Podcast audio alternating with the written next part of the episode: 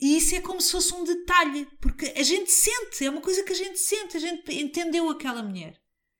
Mesmo que a teoria da minha mãe ou das outras pessoas, ah, isto é indecifrável, eu não vi nada disso, eu não vi indecifrável.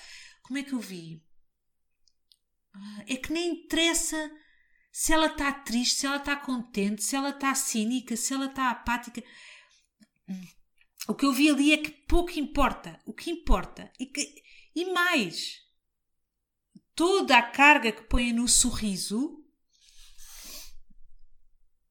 uh, desmerece todo o resto do quadro, porque o sorriso só é importante porque, por exemplo, a posição das mãos, a textura das mãos a, dela, a forma como a gente sente as mãos dela, faz tanto. é tão.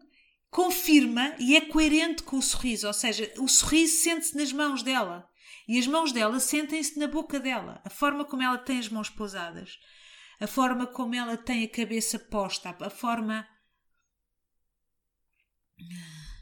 Vocês perguntam-me assim, mas ela, por isso é que a arte. Eu nunca vou conseguir explicar por palavras, porque a arte é mesmo isso: é conseguir transmitir uma coisa que muitas vezes o nosso intelecto não consegue. Por isso é que a mente se cala, porque o intelecto deixa de ter palavras para aquilo que está a acontecer. E portanto, eu nunca vou conseguir transmitir-vos o que eu senti, porque isso Uh, talvez eu, que escrevo livros, talvez um dia consiga passar por palavras escritas, que às vezes para mim é mais fácil do que as palavras faladas, o que eu senti com a Mona Lisa. Agora, eu não consigo bem explicar em palavras faladas. Porque não sou uma mestre ou uma artista da oratória, ou pelo menos uh, já, já o fui em, em, em alguns momentos, não o sou sempre. Naquele momento, o Leonardo da Vinci foi um mestre. Né? Como eu já disse, ele fez várias obras, nem todas foram geniais. Aquela foi genial. Foi genial. Ele conseguiu explicar aquela mulher. Nós não sentimos ali nenhuma incoerência, nós sentimos a alma dela.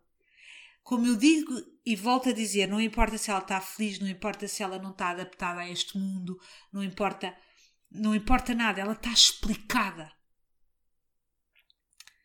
E agora é que vem a segunda parte daquilo que eu defino como arte e que quero transmitir-vos.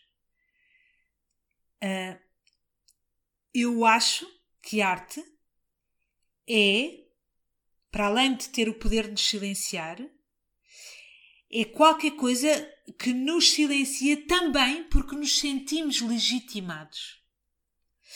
Porque, por exemplo, eu quando lia Proust, aquilo era altamente terapêutico para mim, porque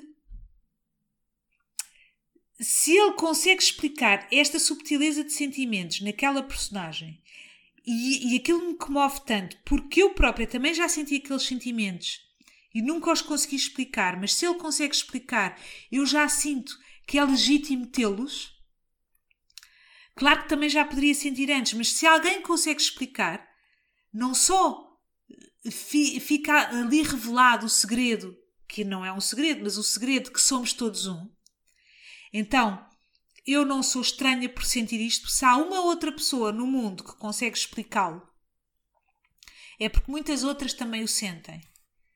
Então, eu ao ver um sentimento meu que pode ser de vergonha, que pode ser não sei quê, muito bem explicado, de certa forma, o Proust está a ajudar na minha cura interior. Porque eu, eh, eh, no fundo, é o que acontece, por exemplo, sob um outro ângulo, numa consulta de psicoterapia. Porque a pessoa está lá, sentada, e está a explicar o que sente. E o psicólogo é tanto melhor quanto maior empatia tiver. Ou seja, quanto melhor conseguir compreender e pôr-se no lugar do outro. E o outro sente-se curado porque está a ser compreendido. Não é? Não é por mais nada. Está a ser compreendido. Alguém que está. A... Alguém me compreende. Alguém que que sabe ouvir e que me compreende, mas que sente mesmo que compreende, que não está a tentar que eu sinta uma coisa diferente daquela que estou a sentir. Uh, nada disso. Uh, então, isso é que promove a cura desta, de, da pessoa. A arte é cu cura também, porque a pessoa sente-se legitimada. Não é? Quando eu vi a Torre Eiffel, eu percebi finalmente, conforme o texto que eu já escrevi, já vos falei disso, aquilo que eu sou. E veio como com um alívio grande.